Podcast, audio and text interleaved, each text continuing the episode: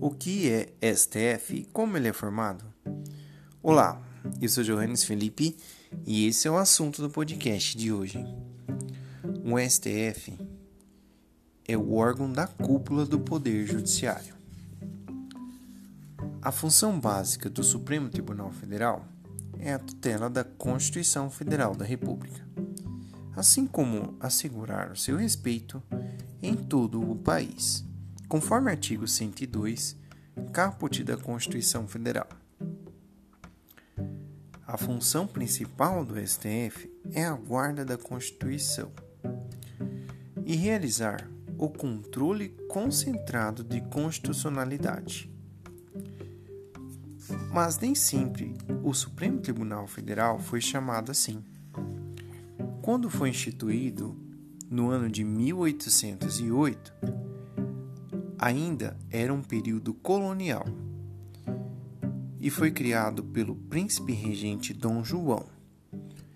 O Supremo Tribunal era chamado de Casa da Suplicação do Brasil e tinha como sede a cidade do Rio de Janeiro. No ano de 1828, era chamado de Supremo Tribunal de Justiça e só veio a receber a titulação de Supremo Tribunal Federal durante o governo provisório da República. Ainda assim, essa nomenclatura foi substituída pelo termo e expressão de Corte Suprema pela Constituição Federal de 1934 e depois novamente voltou a ser chamada de Supremo Tribunal Federal a partir da Constituição de 1937. E essa nomenclatura permanece até os dias atuais.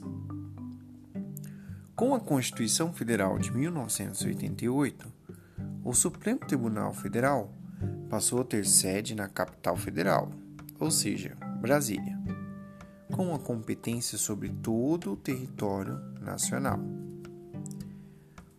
O STF é a corte e a cúpula do Poder Judiciário, ocupando o ápice da estrutura judiciária do Brasil.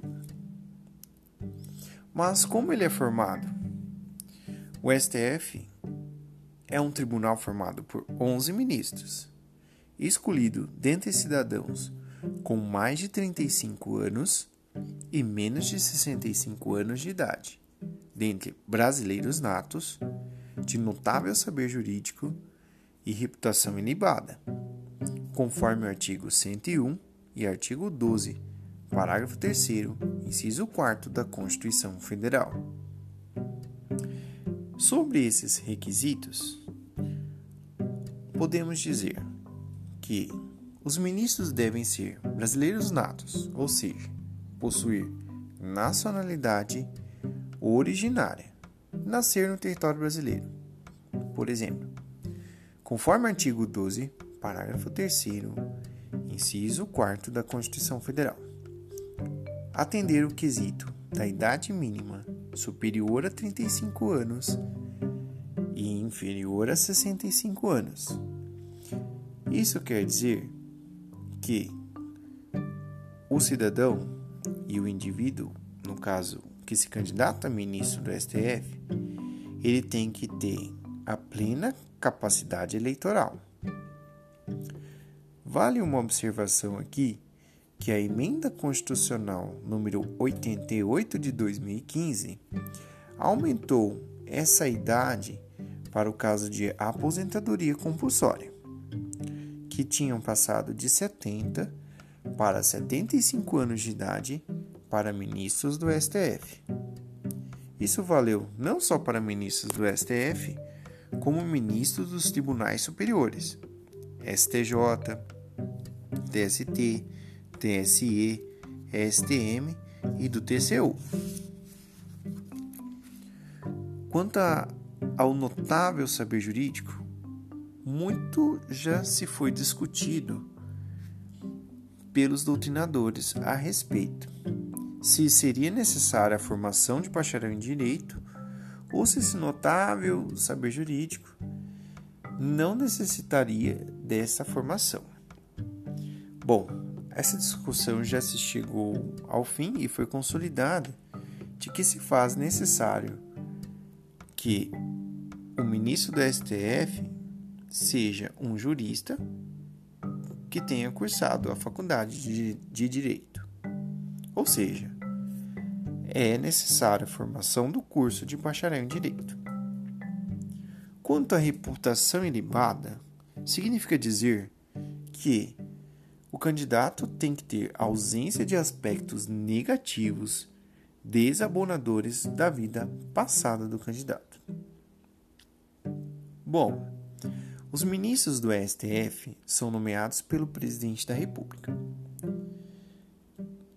E a escolha é submetida à aprovação da maioria absoluta do Senado Federal. Somente após a aprovação é que haverá a nomeação dos titulares pelo presidente da República. Vale lembrar que os ministros se dividem na Suprema Corte para formar duas turmas, e cada uma delas é formada por cinco ministros, sendo que o presidente da corte só participa das sessões plenárias. Enfim, o STF, além de fazer o controle concentrado de constitucionalidade, ele também exerce outras competências originárias e recursais. As originárias são aquelas que o STF processa e julga como uma instância única. Já as recursais são aquelas em que ele aprecia as matérias pelo STF mediante recurso ordinário ou extraordinário, em verdadeira última instância.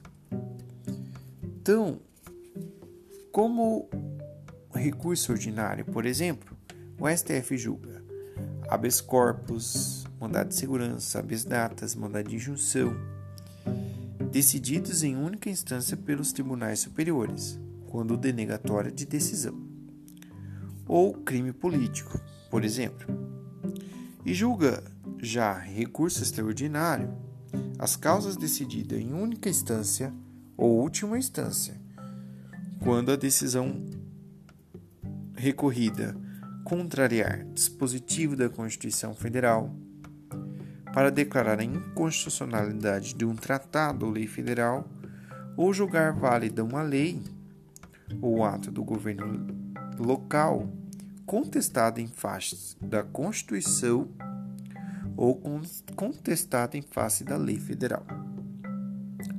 Recentemente, o ministro decano do STF, ministro Celso de Mello, anunciou que iria se aposentar compulsoriamente, porque faria 75 anos no começo de novembro. Mas ele decidiu antecipar sua aposentadoria em duas semanas por problemas de saúde.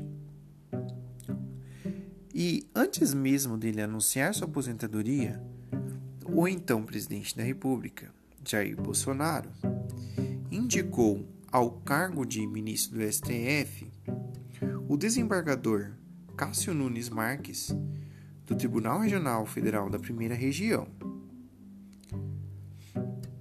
O nome levantado em, da indicação suscitado pelo presidente de Cássio Marques foi bem visto pela sociedade jurídica, principalmente pela Ordem dos Advogados do Brasil e pela Associação de Magistrados.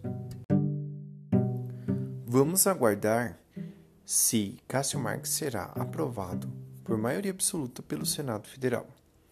Enquanto isso, o ministro Celso de Mello, decano, por ser o ministro mais antigo da corte, anunciou que se aposentará voluntariamente no dia 13 de outubro de 2020 e participará da sua última sessão no dia 8 de outubro de 2020.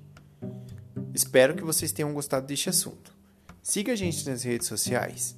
Segue Direito e Direito.segue. Ah, já estamos disponíveis em sete plataformas de áudio, inclusive Google Podcast, iTunes e Pocket Cast. Valeu, tchau e até a próxima.